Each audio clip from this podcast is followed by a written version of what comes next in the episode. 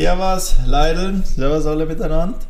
Willkommen zu einem ähm, Podcast für uns. Piefke mit Schluchtenscheißer, richtig. Fabio wollte heute das Intro übernehmen. Du hättest mich Ach, mit einbinden müssen, Schatz, aber Ich habe egal. ich hab mir gedacht, ich muss das Servus Leidl wieder mal auslassen. Das habe ich schon lange nicht mehr gebraucht. Ja, ein bisschen vermisst. Ähm, Oh. Ja, mittlerweile schon die zehnte Ausgabe. Eh schon hart. Richtig Das hart. ist krass, wir haben Jubiläum. Ja, Wir hätten, wir hätten Ja. uns ein Special überlegen sollen. ja.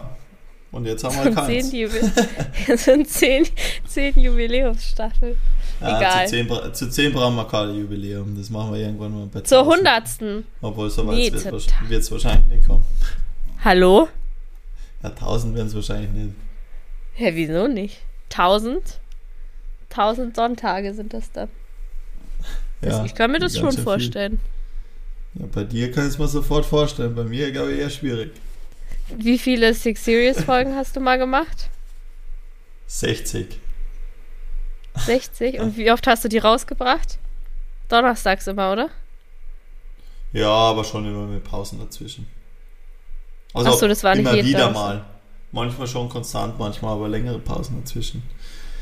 Krass. Ja, also, auf jeden Donnerstag. Fall. Ähm, ganz kurzes Update zu uns, relativ unverändert zum letzten Podcast. Ich bin immer noch in Salzburg bei Red Bull, mach brav meine Physio. Und du, Laura, bist, äh, bist wo? Ich bin immer noch in Kiel und ähm, mache immer noch Wohnungsbesichtigung. Also da ist wirklich äh, nothing Großes passiert. Ja, so kann man sich ein Leben von Influencer vorstellen, oder? Hallo, was ist das? Das ist ja auf Krawall gebürst, das Gefühl. Na eben, deswegen, ich wollte es mal so ein bisschen raus, äh, raushauen, was wahrscheinlich normal oder was Leute sich halt so denken. Ja, das, hallo? Nein. Ja. Also, Ich weiß ja, da- dass, hatte- du, dass du viel machst, aber das war, glaube ich, so ein bisschen der Gedankengang, den manchmal viele Leute haben. Also, ja, wenn man denen sowas schon eine erzählt. Folge zu. Ja. Ähm, das, ich auch bei den, ähm, bei den ähm, Wohnungsbesichtigungen, da musst du ja auch immer angeben, was machst du? Und da fragen die auch immer so, ja, was machst du? Und dann sage ich auch immer so, ja, ich arbeite in der Social Media Branche. Ach so, und was machen Sie da? Und dann, ja, ich arbeite, äh, mache Instagram. Und dann sagen sie, sind Sie Influencer? und dann sind aber alle immer voll neugierig. Fragen mal, ja, und was machen Sie da genau? Ganz Sag schlimmes ich, Wort. ja. Ja, aber die, die kennen das nur so. Wenn du, wenn ich da sagen würde, hey, keine Ahnung, ich bin Content Creator, dann würden die denken, was ist das denn jetzt? Ja, eh hart, gell. Aber es hat sich mittlerweile Aber die schon... etabliert, aber ich muss auch sagen, es war jetzt keiner, der mich dann belächelt hat oder so, sondern die alle fanden es bis jetzt spannend und haben da voll interessiert immer nachgefragt und was ich genau mache und ähm, Naja, so das, ist immer die. nur der, das ist immer nur der Anschein. Hintenrum sind die Ja. dann immer so die Ersten, die dann über Influencer, Influencer abhaten. Na, ich weiß, was ich glaube. Ich glaube, dass, Jan, dass wenn du jemanden kennst, der das äh, macht, dann bist du dann, also weißt du, dann bist du nicht so voreingenommen, als wenn du dir jetzt nur ein Bild Ja, machst von. Instagram. Weißt du, wenn du die Leute, ist ja auch so, wenn du Hate-Nachrichten kriegst und die dann in Real Life triffst, dann macht keiner den Mund auf und sagt dir das, was er dir auf Instagram da schreibt. So. Das ist ja das Tra Ja. Traurige. Ich würde viel lieber, dass die Leute mir das ins Gesicht sagen, als dass sie Ja, mir da stimmt. von irgendwelchen Ja, Fake-Accounts irgendeine das- Kacknachricht ja. schreiben. Das stimmt schon. Ja. Auf jeden Fall das heutige Thema, wie ihr es wahrscheinlich schon in der Beschreibung, äh, in der Beschreibung im Titel lesen habt können, geht es heute so ein bisschen drum, wie es eigentlich so ist, so ein Profisportler zu sein, wenn man den Sport als Beruf hat. Und ähm, ich glaube, das könnte den, die einen oder andere Person interessieren. Ähm, und ich glaube, da erzähle ich einfach mal ein bisschen was drüber, gibt da vielleicht ein bisschen ein paar Insights, wie es einfach so, wie so ist. Und die Laura hat ein paar Fragen, ähm, die sie mal ein bisschen stellen wird. Ich weiß zwar nicht welche, aber ich hoffe, du hast ein paar coole vorbereitet. Ähm, und möchte euch da einfach mal ein bisschen so einen Einblick geben. Und in der nächsten Episode werden wir einfach mal checken, okay, wir sind dann tatsächlich so ein Influencer zu sein, wie die Laura. Also ob man da wirklich gar nichts machen muss und einfach äh, ähm, quasi Oh Mann, das hört sich an, als wenn du solche Vorurteile hättest. Nee, nee, ich will es nur ein bisschen brutal rüberbringen, wie viele Leute das äh, denken. Oder also glaub, wie viele Leute, weißt du, das als einziger, das haben. nur. Ich glaube, Ja. dass du denkst, dass das viele haben. Ich glaube nicht mehr, dass das jetzt so viele noch haben. Ich glaube schon. Nee, also ich, Ich glaub das, schon. Äh, nee, das nicht. Ich glaube, du Ja. hast das einfach. Du hast das, dieses Vorurteil oder so. Ja, glaub warum ich. wohl? Nee, Ja, eigentlich müsste ich dich vom Gegenteil überzeugt haben. ja, hast ja eh. Ja. Also ich eh. stelle das Format jetzt auch nochmal vor. Also es ist so, dass Fabio heute was von sich erzählt, also von seinem Beruf. Und ähm, nächstes Mal werde ich dann was von meinem Beruf erzählen. Und dann habe ich jetzt Fragen für ihn vorbereitet. Nächstes Mal wird er dann Fragen für mich vorbereitet haben. Da bin ich auch sehr gespannt, wann du diese Fragen vorbereiten wirst. Bitte nicht zehn Minuten, bevor wir diesen Podcast aufnehmen. Na, die wir im, mitten im Gespräch vorbereiten. so wie üblich. Ne. So, Oh nein, Also. das würde ich doof finden. ja, also für all diejenigen, falls es Leute gibt, die jetzt den Podcast hören und vielleicht ähm, nicht wissen, wer ich bin oder was ich mache, sondern halt irgendwie zufällig drauf gestoßen bin. Ähm, Im Endeffekt Du bin. bist Instagram-Husband. Was? Ich habe gesagt, du bist Instagram-Husband. Also, na, na, na. so weit fällt es noch nicht. Nee, ich bin ähm, Mountainbiker, professioneller Mountainbiker aus Österreich. Und ähm, genau, Biking ist somit eigentlich mein Beruf. Ähm, und ich mache hauptsächlich YouTube-Videos auf, ähm, ja, auf YouTube, also generell Social Media Content. Ähm, quasi ist so meine Hauptdisziplin. Nebenbei fahre ich natürlich auch noch den einen oder anderen Wettbewerb, aber Fokus liegt bei mir natürlich schon sehr auf ähm, Videoproduktion, Contentproduktion. Ähm, und das ist auch das, was man, sagen wir mal, irgendwo am meisten Spaß bringt, weil man sich da halt wirklich ausleben kann ähm, und äh, seine Kreativität halt voll einbringen kann. Ähm, was mir persönlich einfach an dem am meisten Spaß bringt. Ja, und äh, jetzt Laura, kannst du mal ein bisschen losstarten mit ein paar Fragen? Ja, So vielleicht ich so, ich, ich hoffe, du hast wirklich so Fragen, die sich jetzt, weißt du, so Otto Normalverbraucher stellt, der jetzt mit dem Sport gar nichts zu tun hat oder keinen Plan davon hat. Also ich muss sagen, ich habe das jetzt, ich habe also ich habe versucht, mich in die Vogelperspektive zu setzen, objektiv das zu machen. Aber ich habe es jetzt, muss ich sagen, nicht so auf deinen Radsport, sondern generell Sportler bezogen. Ich habe jetzt Okay. nicht so, also, also so. Du weißt, dann kannst du ja generell oder kannst auch auf dein Fahrradfahren beziehen. Okay, also grundlegend, also jetzt fangen wir erstmal mit den Basics an, dann gehen wir später weiter in die Materie. Wie kommt man dazu, Sportler zu werden? Also wie, wie kam das? Wie kommt das? Also im Endeffekt, glaube ich, kommt jeder Sportler dazu, also jeder, sagen wir, Profisportler zum Sport einfach wahrscheinlich aus der Kindheit, indem er eine Passion und eine Leidenschaft für irgendwas gefunden hat, die größer ist als alles andere und in die man viel mehr Zeit und viel mehr Leidenschaft reinsteckt, als wie quasi in alles andere, was man in seinem Leben machen will.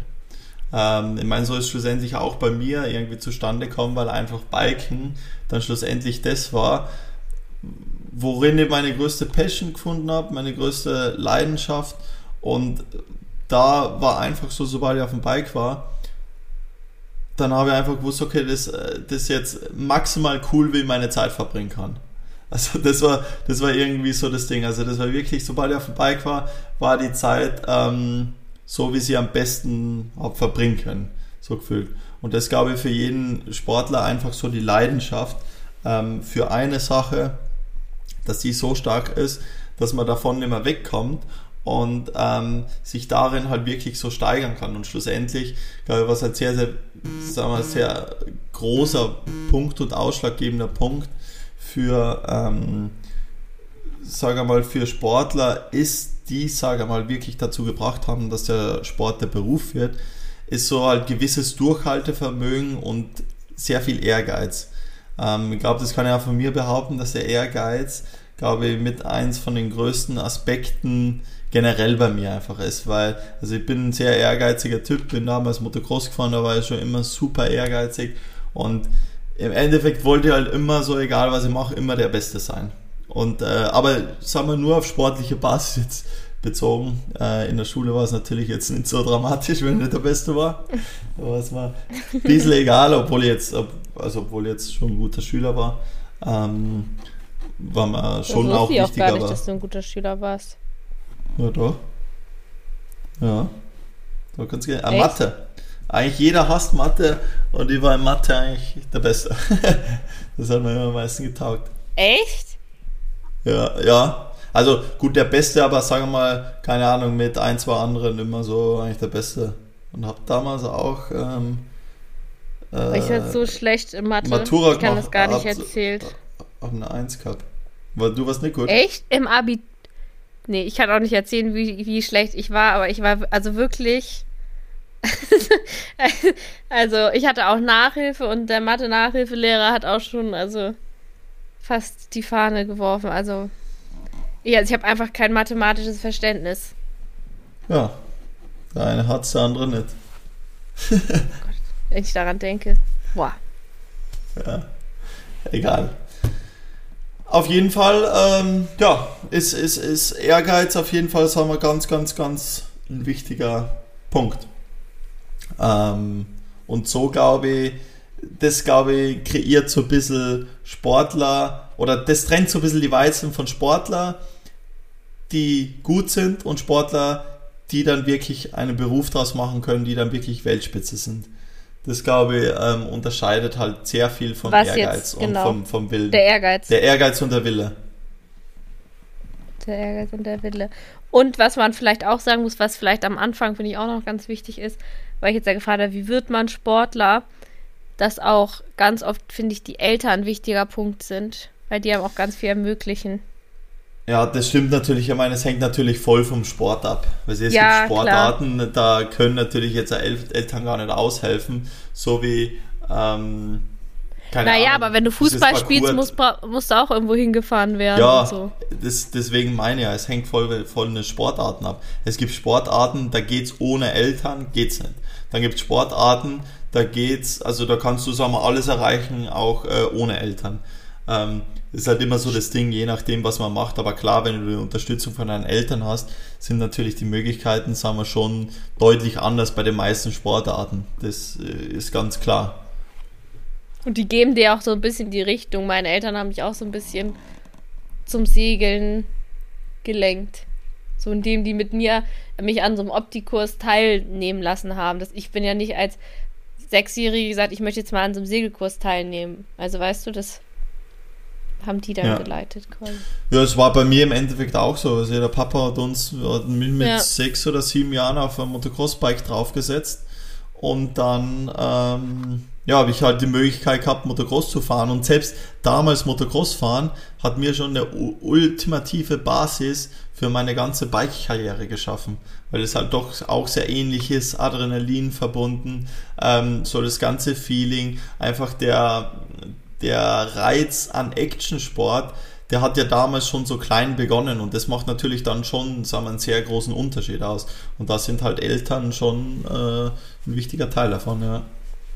Ja. Okay. Das stimmt. Ja. Soll ich die so nächste der Frage stellen? Ja. Ähm, wie aber das hast du jetzt auch so ein bisschen schon beantwortet, aber wie schafft man es, Karriere im Sport zu machen?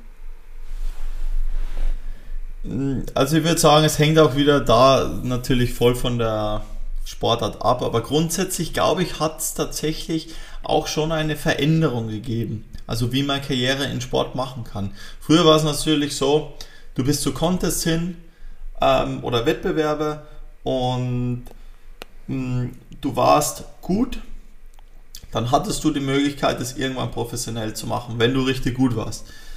Mittlerweile ist es so, du musst nicht mehr der Beste sein, um halt von deinem Sport leben zu können. Zum einen, sagen wir natürlich irgendwo, irgendwo nimmt so ein bisschen den Reiz raus, das muss man auch, das muss man auch ganz ehrlich gestehen, ähm, den Reiz wirklich der Beste zu sein und wirklich, wenn du da bist, dann kannst du davon leben. Das ist schon ein cooler Reiz.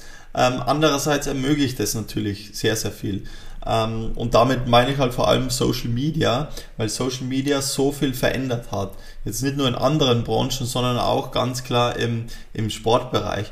Weil heutzutage musst du als Athlet, musst du nicht nur, sage mal, jetzt ähm, also erfolgreich im sportlichen Aspekt sein und auf einem hohen Level sein, sondern du musst halt nebenher auch auf Social Media, sagen wir, gut vertreten zu sein, um einfach, sagen wir, interessant für, für Sponsoren, für Werbepartner zu sein. Denn heutzutage ist halt so, wenn du, du kannst wirklich, sagen wir, ein ganz, ganz Top-Athlet sein, aber wenn du auf Social Media einfach null präsent bist, wenn du da keine Follower-Base hast, dann bist du halt sehr schnell mal leider uninteressant für Leute, äh, für, für Firmen und für Sponsoren.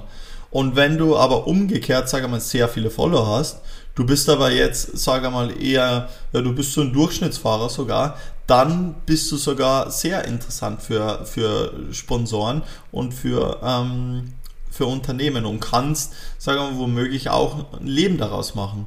Ähm, und das halt schon, sagen wir, heutzutage muss man da schon natürlich ein bisschen unterscheiden.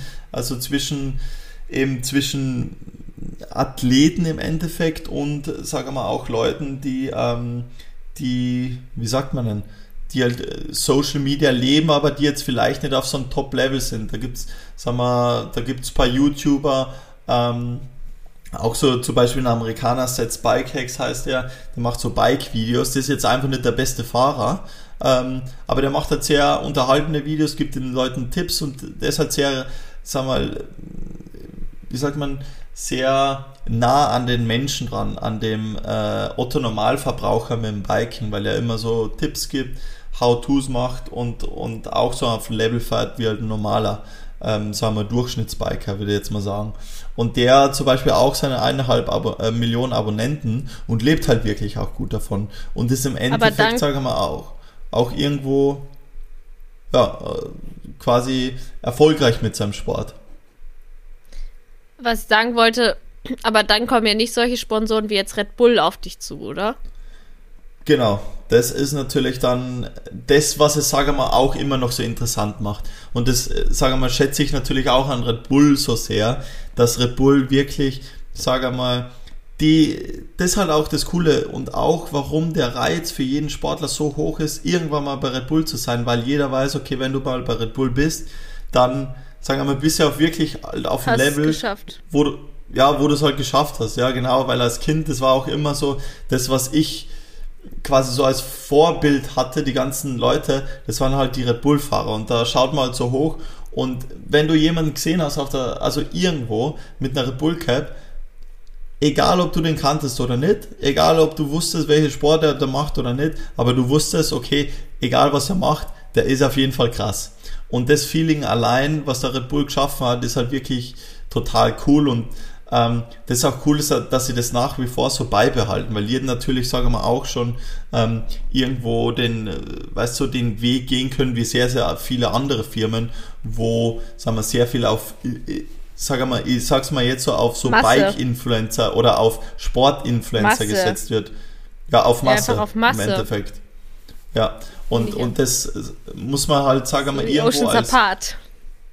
Ja, genau. Das ist halt das Coole an Red Bull, dass die halt wirklich, sagen wir mal, die Athleten und die Personen sich auch wirklich aussuchen und ähm, die halt wirklich zu 100% dazu passen. Und deswegen, glaube ich, funktioniert das auch so gut. Ähm, und deswegen nimmt man die auch so cool wahr in erster Linie. Ähm, ja. ja. Genau. Okay. Dann kommen wir zur nächsten Frage. Du beantwortest die irgendwie schon immer fast ein bisschen vorher. Ähm, aber was, ja, ähm, was ist dein persönliches Erfolgsrezept? Also was würdest du sagen, das habe ich mitgebracht und deswegen bin ich jetzt da, wo ich bin. Hm, meine sehr schwierige, mein klar, ich muss auch sagen, dass bei mir sehr viele Zeitpunkte, sagen wir mal, gepasst haben. Also auch, wenn man es nicht gut Glück, weiß jetzt nicht, ob man es nennen kann, weil Glück kann man viele Sachen bestimmt nicht nennen, aber man war vielleicht glücklicher in gewissen Situationen zum richtigen Zeitpunkt zu sein. Welchen denn? So, naja, zum einen, dass ich dass zum Beispiel das Danny McAskill damals mit dem Biken angefangen hat, ähm, nicht mit dem Biken angefangen hat, mit das Video rausgebracht hat 2000, 2010 ähm, und ich das dann gesehen habe und dann halt mich das so fasziniert hat, dass ich dann halt eins bekommen habe und dass ich da halt irgendwie, weißt du, den Connect, dass es mich da sofort gecatcht hat, dass ich dann die Möglichkeit gehabt habe, so ein Bike zu haben Ähm, und quasi neben der Schule so viel zu fahren, allein das war schon, sagen wir mal, irgendwo, sagen wir, eine, eine gute Situation. Ähm, und dann natürlich, sagen wir, mit dem ganzen Videothema, mit dem ganzen Social Media Thema, da war ich früher schon so interessiert daran, dass ich eigentlich genau in der richtigen Zeit eigentlich mit YouTube im Endeffekt auch angefangen habe. Ich meine, damals, ich weiß noch, auf YouTube, da war es wirklich so, dass äh, ich habe da, glaube ich, 10.000, 15.000 Abonnenten irgendwann mal gehabt und war dann der zweitgrößte YouTube-Bike-Kanal. Und Sam Pilgrim, da, glaube ich, ja genau, war damals 30.000 und dann irgendwann war ich mal bei 50 und dann war ich einfach der größte Mountainbike-Kanal auf YouTube und da dachte ich halt, Alter, komplett gestört. Also, ist ja echt krass, geht ja nicht mehr mehr.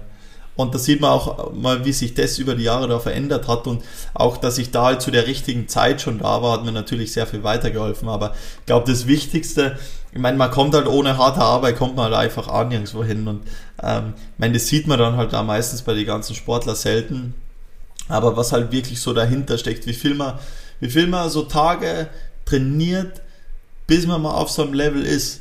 Also das, äh, bis man mal ja auf einen gewissen Basislevel ist, bis man von dem Level aufs nächste kommt und so weiter, was da an, an, an Zeit und ähm, auch an Misserfolgen rein investiert wird, ist ja echt, ähm, ist ja echt voll krass und da ist halt Ehrgeiz also schon, wir mal. Ja, genau, und da ist halt Ehrgeiz schon ein sehr, sehr, sagen wir, großer Anteil, der das, sagen wir mal, ja, der halt dann auch so ein bisschen die Spreu vom Weizen halt trennt. Der eine gibt halt da schon auf und der andere macht halt so lange weiter, bis es klappt. Und zum Glück muss ich halt sagen, dass ich, sag mal, so Einstellung hab, mitbekommen habe von meinen Eltern, wie auch immer, ähm, dass, dass ich einfach so, ich war schon nie so einer, der gern aufgegeben hat, sondern halt immer rumgetüffelt nee, hat. ich auch. Bis es, bis es geklappt hat. Auch in Alltagssituationen, finde ich, bist du so jemand, wenn ich dann irgendwie keine Ahnung, den Teufel an die Wand mal sagt, Mann, das funktioniert überhaupt nicht oder so. Und dann sagst du auch so, ja komm, Schatz, ich guck's mir mal an. Und dann war das für mich total aussichtslos und dann hast du es irgendwie doch noch hingekriegt. Ja. Ja, ich denke mal immer so, jetzt schauen wir mal und dann, aber meine Einstellung ist ja so ein bisschen so, irgendwie geht alles. das, das, das, aber das ist ein bisschen meine Einstellung.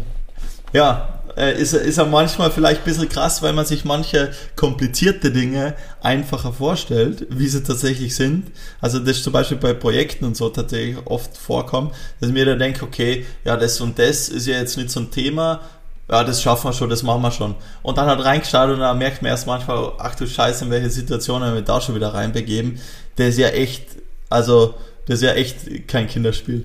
Ähm, aber so ist es halt manchmal. Und ich glaube, wenn man so eine Einstellung, so ein bisschen eine offene Einstellung hat und sich so denkt, ey, ganz ehrlich, das irgendwie schafft man schon und ein Risiko bereit ist einzugehen, was ja auch ganz wichtig ist, dann ähm, mhm. kann man schon viel, dann kann man schon viel erreichen und da kann man viel schaffen. Man muss halt wirklich so, sagen wir mal, einfach offen sein für, für, wie sagt man, ja, für was Neues und für so ein bisschen Risiko einfach. Ich meine, das gehört ja dazu, aber das macht es ja auch spannend, weil lieber, sagen mal so, gehe Risiko ein und sehe danach, du Scheiße, das ist überhaupt nicht hin, das hat überhaupt nicht funktioniert. Ähm, und lernen vielleicht noch draus oder keine Ahnung, schau mal an, eher, was hat's denn jetzt gescheitert oder versuche halt quasi irgendwelche anderen Lösungen zu finden, als wie, dass ich dann irgendwann dastehe und sage, ja, pff, scheiße, dass man es nie probiert hat, das wäre schon cool gewesen. Ja. ja, das, das, das finde ich ist auch irgendwie ganz wichtig, dass man sich so später keine, keine Vorwürfe macht. Oder dass man so ja. später denkt, oh Gott, ich hätte eigentlich, war für mich ein ganz anderes Leben vorgesehen oder sowas und hätte ich mal mich mehr angestrengt oder whatever. Ja, voll. Ja, das möchte ich auch nicht haben. Aber ich glaube, das ich glaube, wenn man halt ein bisschen versucht, ein bisschen offen zu sein, man muss ja auch jetzt nicht so komplett für alles offen sein und zu allem Ja und Amen sagen, nur damit man es probiert, ist überhaupt nicht, sondern halt ein bisschen mit Verstand nachdenken, ey, ähm, keine Ahnung, äh, ja, und die, und die Situationen halt mit offenen Augen ja, betrachten. Ich glaube auch, was ganz wichtig ist, dass man halt ehrgeizig ist und auch dran bleibt ich glaube, ganz viele, also weißt du, ist, viele scheitern da drauf, weil sie es dann ein paar Mal versuchen, es funktioniert nicht gleich und dann gibt man auf, sondern man muss immer dranbleiben. Ja, das, das ist sowieso wichtiger. Und das macht halt, sag mal, jeder von den Sportlern, von den Top-Sportlern, da ist jeder so, da hat jeder so eine Einstellung, so ein gewisses Durchhaltevermögen. Weil, äh, egal, also, egal in was, ich meine, wenn du irgendwo ein bisschen erfolgreich sein willst, dann musst du immer, sag mal, durchhalten, weil es wird einem es wird fast keinem was geschenkt. Also wenn du jetzt selber was aufbaust, da wird dir nichts geschenkt. Ist halt einfach so. Und da triffst du auch gegen Hindernisse, die sind dann manchmal echt scheiße. Aber wenn eben das gewisse Durchhaltevermögen hast, dann schaffst du es halt alles. Und dann geht es alles. Ähm, und ja, ich meine, war ja bei mir im Endeffekt auch nichts anderes. Und das ist ja mit Verletzungen so, ist im Endeffekt mit, ähm, ja, mit dem ganzen Werdegang so ein bisschen so. Ja. Okay, ja. kommen wir zur nächsten Frage. Ähm, ab wann würdest du sagen, hat sich so dein Leben gewandelt? Quasi jetzt vom, ich sag's jetzt mal so ein bisschen provokanter, vom Normalo zum Sportler? Mhm. Es war, glaube ich, so ein bisschen ein fließender Übergang. Ich war schon immer super sportlich, habe schon immer viel gebiked, aber ich glaube, wenn man sich jetzt wirklich mal festhält, wann der Punkt kam, äh, quasi als ich vom, ähm, als ich davon leben konnte, ich glaube, das war, ähm, boah, jetzt muss ich mal echt überlegen. Das war damals, als ich, glaube ich, so Fabulous Escape 1 gefilmt habe. Das müsste, wann war das? 2015? So vor sechs Jahren würde ich circa einschätzen. War das. Ähm, da habe ich dann Fabulous Escape 1 rausgebracht. Das war ein Video mit einer Verfolgungsjagd von äh, bei mir zu Hause und ist dann total durch die Decke gegangen. Da habe ich dann den GoPro of the World Contest gewonnen. Habe ich dann ähm, habe ich damals 20.000 Dollar Preisgeld gewonnen. Das war ehrlich krass. Krass. Ähm, mit einem GoPro-Video. Ich meine, da habe ich ja sehr viel Gedanken reingesteckt, da habe ich die, da habe ich die Idee in der Kirche bei uns bekommen. da waren wir Kirchen und dann ist mir die Idee eingefallen von der Verfolgungsjagd in unserem Dorf.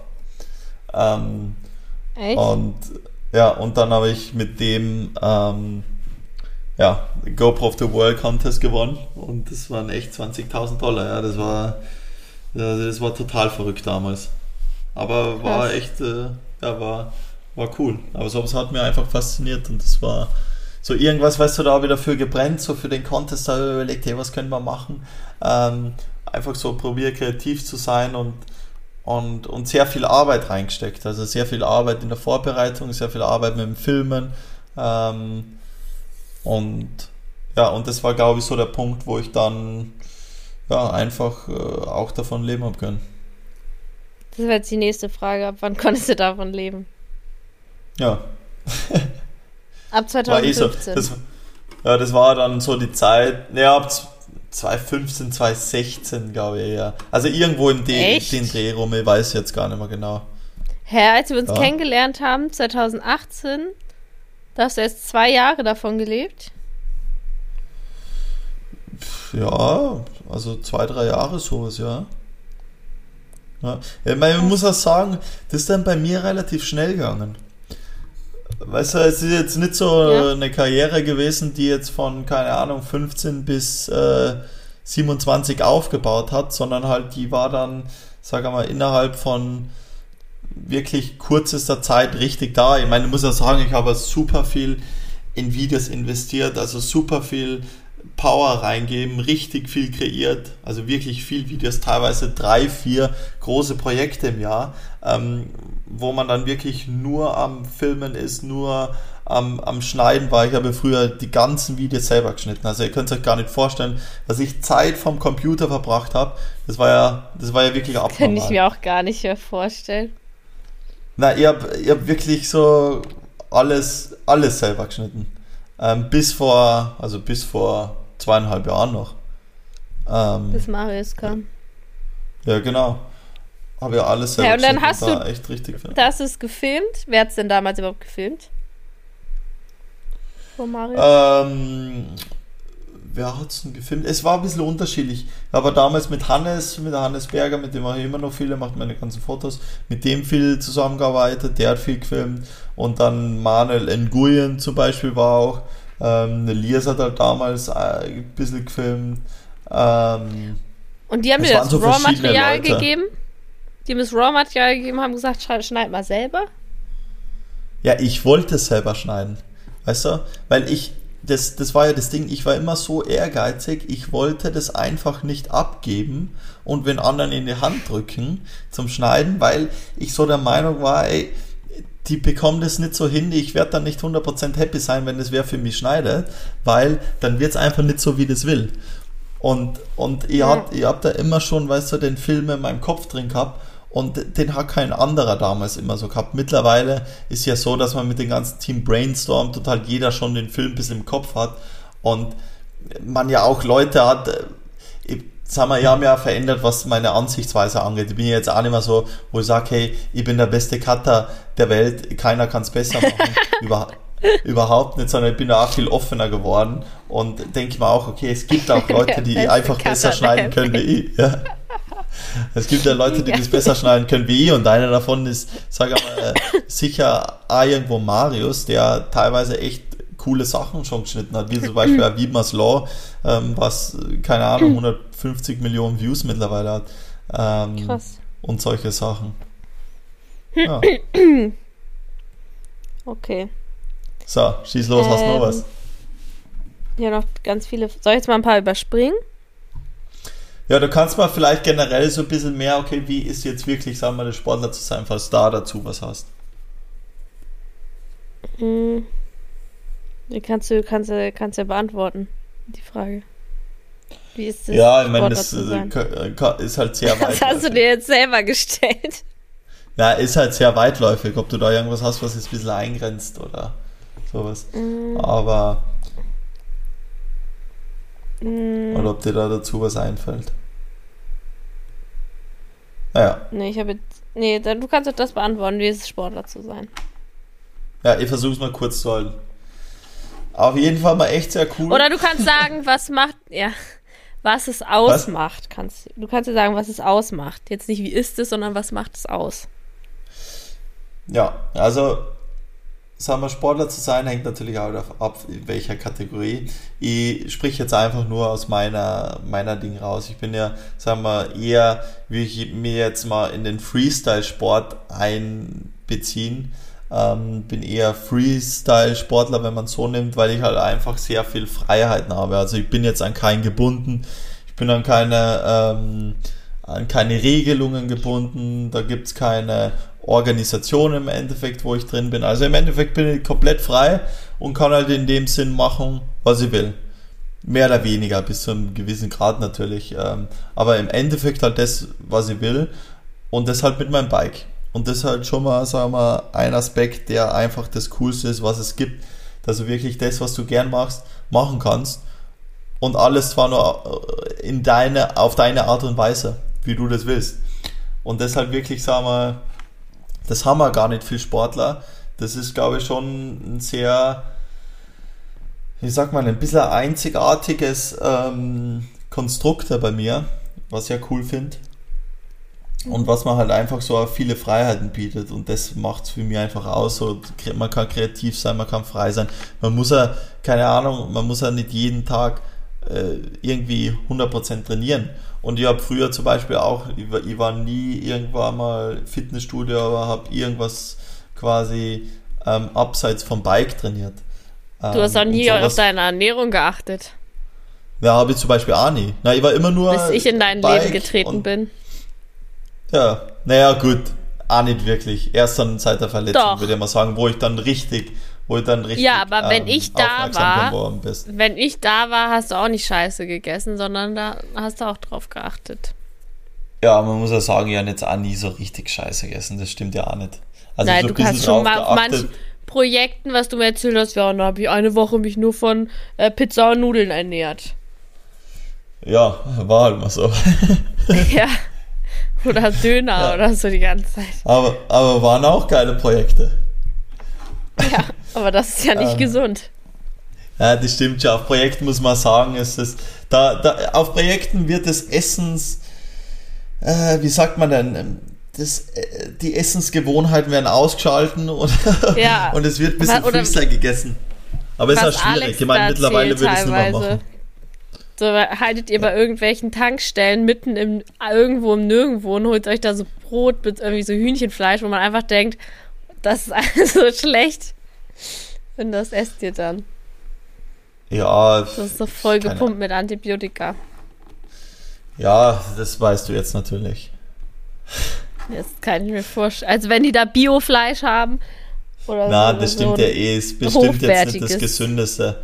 Das stimmt auf jeden Fall, aber also, also keine Ahnung, wenn man es jetzt mal macht, finde ich, ist er total egal. Nur eben, glaube ich, ist halt wichtig, dass man so, so Regelmäßigkeit von einem halbwegs gesunden Essen hat. Ich bin ja jetzt auch nicht so, dass ich die ganze Zeit ähm, auf jedes kleine Teil schaue, was sie isst, ja überhaupt nicht. Wenn jetzt mal Schokolade ist, dann ist sie jetzt Schokolade.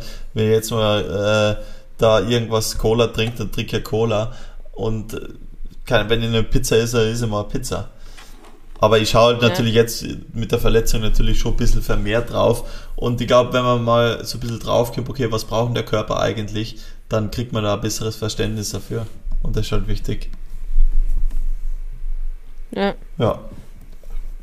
Und ansonsten ist eigentlich ziemlich cool, ähm, ja, Sportler zu sein. Also ist schon echt ganz was anderes. Du hast halt Du hast ja keinen so einen geregelten Tagesablauf, wie wahrscheinlich viele von euch das so ein bisschen eher Na, kennen. aber das stimmt auch nicht. Also generell, das kannst du jetzt nicht sagen. Wenn du jetzt Profisportler im Fußball bist, dann hast du meistens einen geregelten Tagesablauf, weil du immer Training hast jetzt von 9 bis, keine Ahnung, 14 Uhr.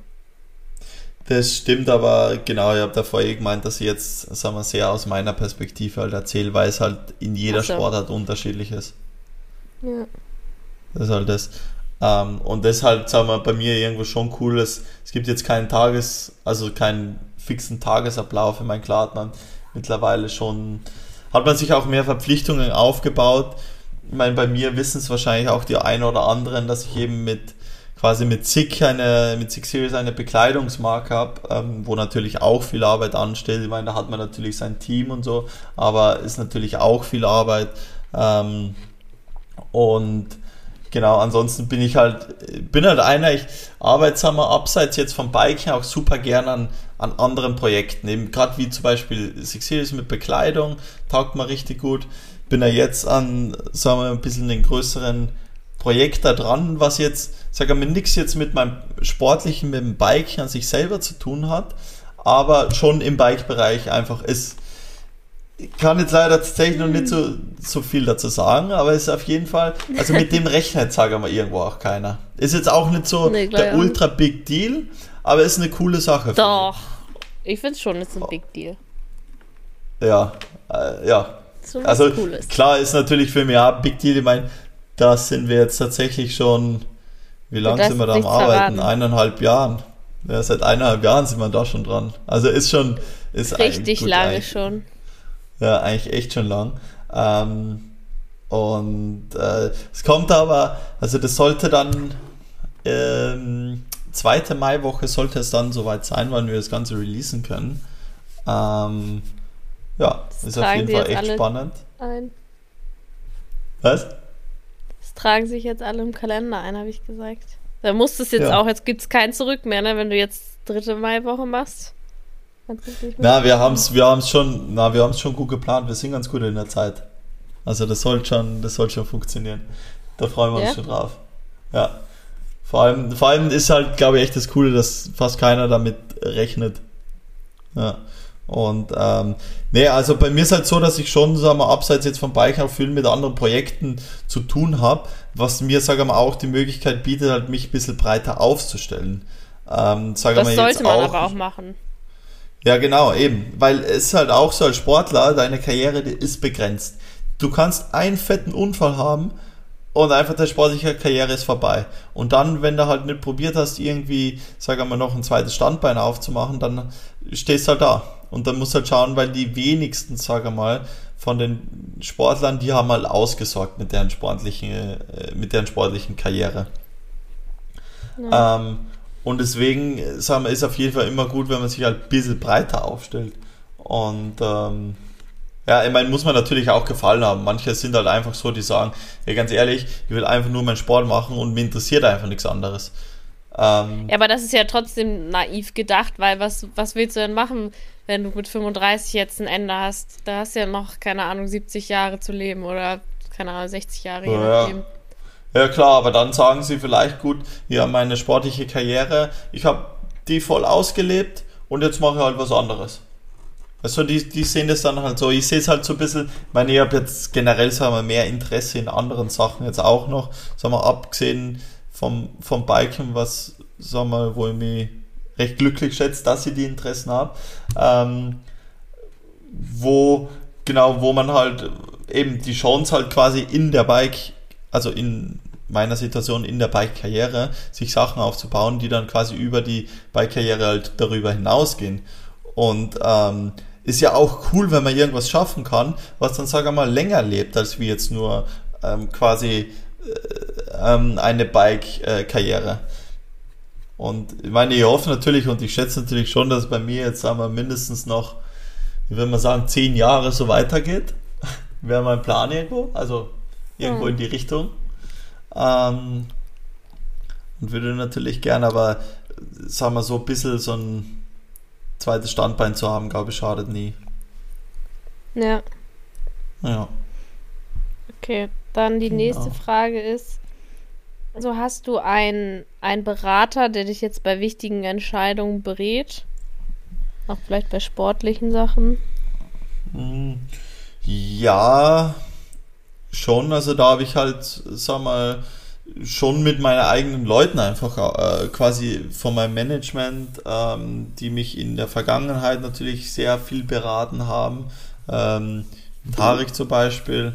Ähm, ansonsten aber, ich glaube, eine von meinen größten Berater sind natürlich immer noch meine Eltern, würde ich jetzt mal sagen. Also die fragen immer sehr viel um Rat und helfen mir bei Entscheidungen. Und dazu auch auf jeden Fall der Hannes. Also Hannes Berger, mit dem, der auch meine Fotos nach wie vor macht, mit dem, der hat auch meinen ganzen Werdegang so mitgemacht. Das ist ja auch geil. Der war wirklich auch von Anfang an eigentlich dabei. Der hat damals Fotografieren angefangen, ich Bike angefangen.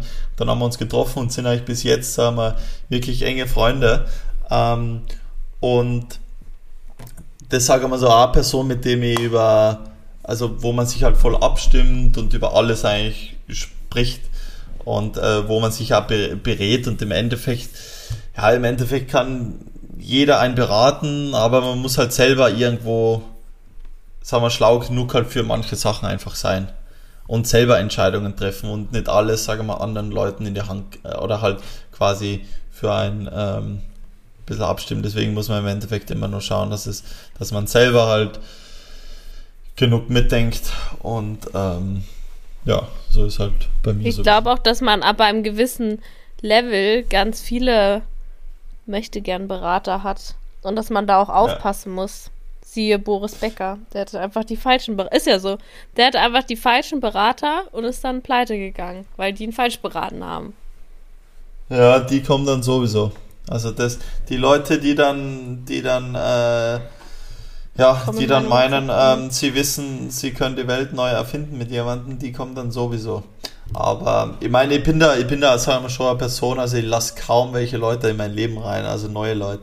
Das ist ja ganz, ganz schwer, außer ich bin mir dann wirklich sicher, okay, die Person ist cool und mit der komme ich gut aus auf einem persönlichen Level, ansonsten lasse ich eigentlich Hey, ich überlege gerade, wer ist, wer ist der Letzte, der jetzt neu ist und in deinen Inner Circle reingekommen ist? Ist das Alex gewesen? Ja, schon. Würde ich überlege die ganze Zeit. Ja, also, na, wie gesagt, also das ist halt so ein bisschen das Alex Thema. ist ein ähm, Manager, oder? Wie würdest du Alex beschreiben? Alex war äh, oder ist, sage ich mal, zuständig bei meiner derzeitigen, wie sagt man, äh, Agent, bei ja, deinem derzeitigen Management. Für mich. Für mich, ja. Aber ihr seid Freunde geworden. Ja, wir sind schon auf jeden Fall Freunde, ja. Genau. Ja, aber, ähm, ja. Aber wann war das? Hat, wann ist der gekommen? weiß jetzt gar nicht mal, eineinhalb Jahren. Jahren. Sowas, ja. Genau. Ja, da ist die letzte neue Person quasi in dein Leben gekommen. Ja, aber ist ja auch nicht so, wie wenn jetzt Unlimited Ding hätte. Also ich habe ja meine, weißt du, keine Ahnung, man kann ja, man kann ja zehn Leute in sein, in sein Leben reinlassen. Also hey, neue Leute. Es gibt schon Leute, die die ganze du? Zeit immer, gut, ist jetzt auch Corona, aber es gibt schon Leute, die die ganze Zeit immer neue Friends machen und hier nochmal neue Leute kennenlernen, da nochmal neue Leute kennenlernen. So aber dann fehlt nicht. mir, aber weißt du, dann würde mir, die, glaube ich, die Zeit fehlen für meine eigentlichen Homies. Glaube ich. Ja. Weißt du, wenn man ständig mit neuen Leuten, dann würde einem die Zeit fehlen für die eigentlichen. Leute. Für deine Zeit mit Und- deiner Freundin. Ja, oder für die. Ja, Ja, ich würde es auch Genau. nicht gerne haben. nee. Ja. Okay. Ähm, dann, was, das hast du jetzt vorhin auch schon so ein bisschen angesprochen. Aber was sind so die Schattenseiten von Sportlern? Schattenseiten gibt es auf jeden Fall bei allem, egal was man macht. Ich meine, als Sportler, sagen Ja. wir mal so, hat man, sagen wir mal, zum Glück, würde ich jetzt mal behaupten, eher nicht so viel Schattenseiten, weil Sportler sind, sagen wir mal, in der Gesellschaft recht hoch angesehen.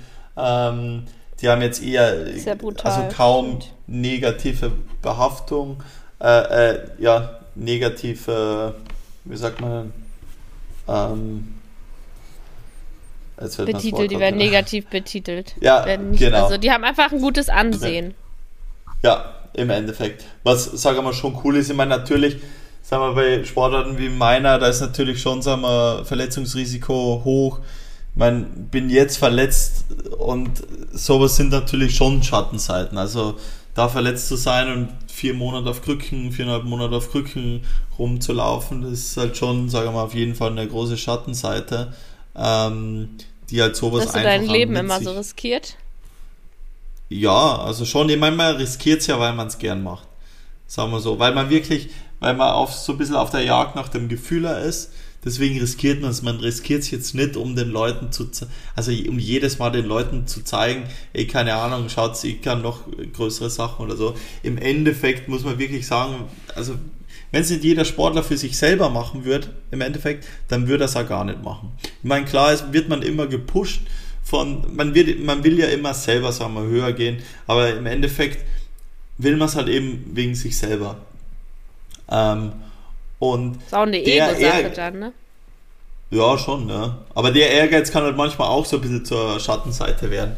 Wenn man dann eben so quasi ehrgeizig wird, dass ähm, das auch manchmal gefährlich sein kann, wo man sich auch einbremsen muss. Also so. ist jetzt eine Schattenseite, der, dass man zu dollen Ehrgeiz haben kann, oder was? Ja, schon. Also das, Das das, wie- das kann natürlich. Das ist, was?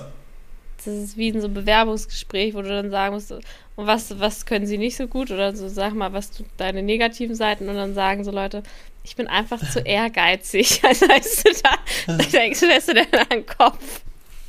Ja, gut, das stimmt. Weil das nichts Aber wir haben ja Negatives keine ist. Bewerbungsgespräche Weißt du? mehr. Ja, Ha? stimmt. Ja, stimmt. Aber trotzdem. Also, weißt du, das ist ja keine richtige Schattenseite, finde ich jetzt. Ich, also, wenn ich jetzt denke, als na, Sportler, na, na, ist, dass du Äh. dich immer voll unter Druck setzt, dass du dein Leben riskierst, würde ich sagen, ist eine Schattenseite. Ja, dass ja, ja, ja, du aber extrem das meine viel ich ja von deinem genau. privaten genau Leben das.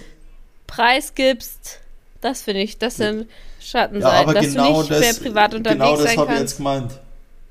Mit, mit, mit Ja, dass man zu ehrgeizig wird, dass man sich zu äh, sehr pushen will. Dass man, äh, weißt du, das meine ich so ein bisschen als Schattenseite, dass man so ein bisschen Druck bekommt, dass man zu ehrgeizig wird, dass man zu, ähm, zu sehr sich pushen will selber. So ein bisschen. Mhm. Und das natürlich, sagen wir mal so, ich meine, so wie in meinem Fall, man natürlich auch, sagen wir schon sehr häufig in der Öffentlichkeit angesprochen wird, obwohl man ehrlich gesagt auch manchmal einfach keinen Bock hat, ähm, sich die ganze Zeit beobachtet zu fühlen. Oder sehr häufig. Und das halt auch so äh, Ja. schon eine große Schattenseite, wo man einfach mal sich wünscht würde, Alter, heute würde ich einfach mal ganz gern so einfach durch die Stadt durchgehen oder in einen Einkaufsladen rein, ohne das Gefühl zu haben, man wird beobachtet und ohne tatsächlich beobachtet zu werden.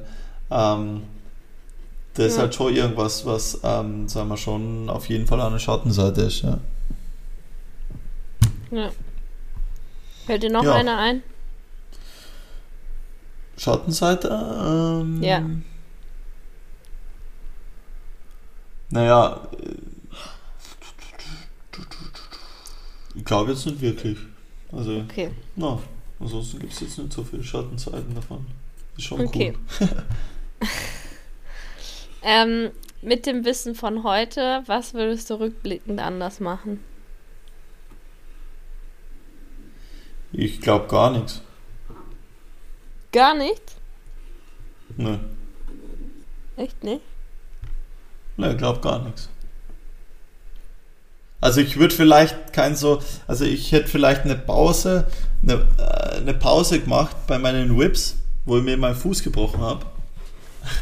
Das vielleicht, weil dann wäre vielleicht der Unfall nicht passiert. Aber ansonsten ja. würde ich jetzt ehrlich gesagt rückblicken, also ja, keine Ahnung, hätte mir jetzt nicht vorstellen können, wie es besser für mich gelaufen wäre, ja. Mir würden schon Sachen einfallen, die ich anders machen hätte können. Was? Zum Beispiel? Nee, das erzähle ich ja in der nächsten Folge. Okay. Das ist jetzt Kann man ja Teaser. das nächste Mal gut mit der einsteigen. Ja. Ähm, Ja. Okay, jetzt kommen wir zur letzten Frage. Was rätst du jemanden, der Profisportler werden will? Ähm, ja, ich, ich, im Endeffekt glaube ich, ist halt wichtig, dass man es aus Leidenschaft macht, dass man wirklich was gern macht und ähm, dass man jetzt nicht den Gedanken, ich will jetzt unbedingt Profisportler werden, dass man nicht den den Vordergrund stellt, sondern schon einfach die Leidenschaft und einfach der, der, wie sagt man dann, der, ähm, das, das Kribbeln, was man danach bekommt nach dem Sport, dass man das halt wirklich so spürt und dass man weiß, okay, je, jede Zeit, die ich mit dem Sport verbringe, ist, ist die bestmögliche Zeit. Also äh, so, so ein bisschen in die Richtung. Und wenn du das hast, dann quasi weißt du halt, okay, das ist genau meine Passion. Und dann heißt es einfach so durchhalten und wirklich äh, ehrgeizig sein. Und auch wenn es mal kacke läuft, dann einfach weitermachen, weil dann wird es irgendwann schon. Ähm, und das glaube ich einfach so der beste, sagen wir mal, ähm, Ratschlag so ein bisschen. Und halt auch, ich würde auch einfach als Sportler heutzutage natürlich Social Media immer mit betreiben. Ich meine, das ist irgendwas, das braucht jetzt in erster Linie, wenn man quasi jetzt nicht auf einem, sagen wir, sehr hohen Level ist, wo man jetzt, sagen wir mal, ähm, sehr qualitativ hohen Content die ganze Zeit bringt, dann wird es natürlich schon aufwendig. Aber im Endeffekt kann es jede einzelne Person super easy mit relativ wenig Aufwand, kann auf Social Media aktiv sein ähm, und auch kreativ sein. Und sowas würde ich schon, sagen wir, für jeden Sportler, ähm, der versucht halt quasi oder der sowas als Traum hat, Profisportler zu sein, auch äh, quasi ranlegen, dass der ähm, dass er sich sowohl auch ein bisschen mit Social Media auseinandersetzt, ähm, um dort dann Ja. auch präsent zu sein. Ja. Genau. Ich glaube, das Okay. war's jetzt eh. Jetzt sind wir eh schon wieder sehr, sehr lang. Also Du ich sagst hoffe, es wirklich war jedes Mal, jedes Mal. Leute sagt, ja, jetzt, es kommt noch die Frage an mich, Schatz. Die Frage an, an dich, stimmt, wir haben ja ausgemacht, wir fragen jede, jeden Podcast-Folge eine Frage an dich. Ich muss da leider Und ehrlich sagen, ich weiß nicht genau, was ich dir fragen soll. Aber jetzt frage ich dir einfach was, was mir gerade auffällt. Mann, das ich sollte auch eine Frage von Zuschauern sein. Also, das ist echt. Ich habe die ja von den Zuschauern letztes Mal genommen. Kannst du dir Ja, eine die Frage von dir selber nehmen? Die habe ich, ja, die nehme ich jetzt einfach von mir, weil ich habe ihn nicht gesehen. Oh Mann. Weil ey, ich habe die, ich hab die Fragen von den Zuschauern leider noch nicht gesehen. Ja, ja. Ähm, jetzt muss ich aber aufpassen, wie ich die Frage stelle. Das soll jetzt auch eine kurze Frage Ähm. sein, ne? Eine, die ich jetzt schnell beantworten kann und nicht, wo ich jetzt bei Adam und Eva anfange. Hallo. Okay. Ja, lass mir ganz kurz überlegen, ey. Bitte. Der, Die Zeit und. Leute. Jetzt muss ja, ich eine neue Leute, Frage überlegen, weil die andere passt Der, nee, der überlegt jetzt nicht, wie er sie stellt. Der überlegt sich generell überhaupt mal eine Frage. Ja, mein Plan geändert jetzt schnell. Aber warte kurz. Ähm, Das ist, das ist echt Wie so viel- geil. wie, viel, wie viel Kilo hast du? Was ist dein Body Mass Index? Mein Body Mass Index. Ja. Alleine ich muss eine kreative Frage stellen. Jetzt kommt schon sowas. Boah, ich weiß, ich muss das jetzt schätzen, ne? Ähm. Ja, Ach, warte, ich überlege. schon ausrechnen. Ah nein, du ausrechnen, willst du das ausrechnen? Ähm, Herr Body Ja, Mass Index ich- ist ich- doch Ja, ich kann BMI, das schon oder? ausrechnen. Also dein, Okay. dein, dein Alter, warte mal, ich rechne ganz schnell im Kopf, ich war ja gut in Mathe. Du bist 23. Was hast du für Ge- Nein, Mann, ich bin 24. Äh, 24. Was hast du für ein Gewicht? Du bist so schlecht. Weißt du es nicht? 58 Ja. Kilo wiege ich. Ja, da Ah. sind jetzt wieder mal ein paar runtergeschwindelt, du bist wahrscheinlich 60. Das stimmt überhaupt nicht. Das stimmt nicht. Du bist so ein Arsch. Größe? 76. 1,74. Vier- 1,74. Weiß ja gar nichts. Weil Kann man dir eine andere Frau hinstellen, sagst du Hallo, Laura. Okay, jetzt lass mich mal kurz, lass mich mal kurz denken. Ich rechne mal ganz schnell. Mhm, ganz schnell No- klickst du auf 19,2. Enter. In, auf das Ding. Auf was? Du hast einen Body Mass Index von 19,2. Und was heißt, ist das gut? Ist das im grünen Bereich, im mittleren Bereich?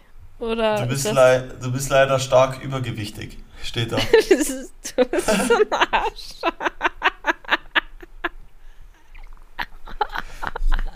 Ja. Das steht da überhaupt so. nicht. So, falsche Spalte, da steht äh, Normalgewicht. Steht da, noch, steht da echt Normalgewicht? Ja, ja. Aber du bist schon im unteren äh, Bereich vom Normal. Ja, gut, ja. Wie viel 17,5 wird- bis 24 ist Normalgewicht. Und was würde jetzt sein, dass ich Untergewicht habe? Leichtes Untergewicht von 16 bis 17,5. Bis Also 17,5? du, müsste, du müsstest. Alter. Du müsstest müsste- 52 Kilo haben. Hä, nee. Ja? Dann bin ich schon sehr untergewichtig. No, Stell dir mal vor, ich-. Wenn ich jetzt 6 Kilo weniger wäre. Ja, das stimmt. Ja, das ist, ein, das ist ja Dann reine wär ich ja-. Reine Abzocke der irgend so eine- BMI-Rechner. Ja, das ist so ein BMI-Rechner, aber auf Wish bestellt. Und ab wann hätte ich Übergewicht? Jetzt kommt's. Ab 61 Kilo. Warte mal kurz.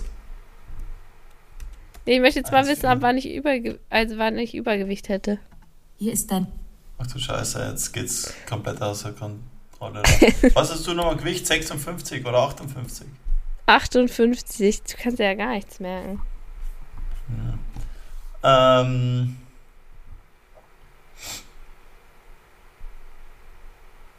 Hallo, ich bin 24 Jahre alt. ja, bis 18,4 wäre Untergewicht. Normalgewicht startet von 18,5. Ja, und ich habe gefragt, ab wann wäre ich übergewichtig. Also,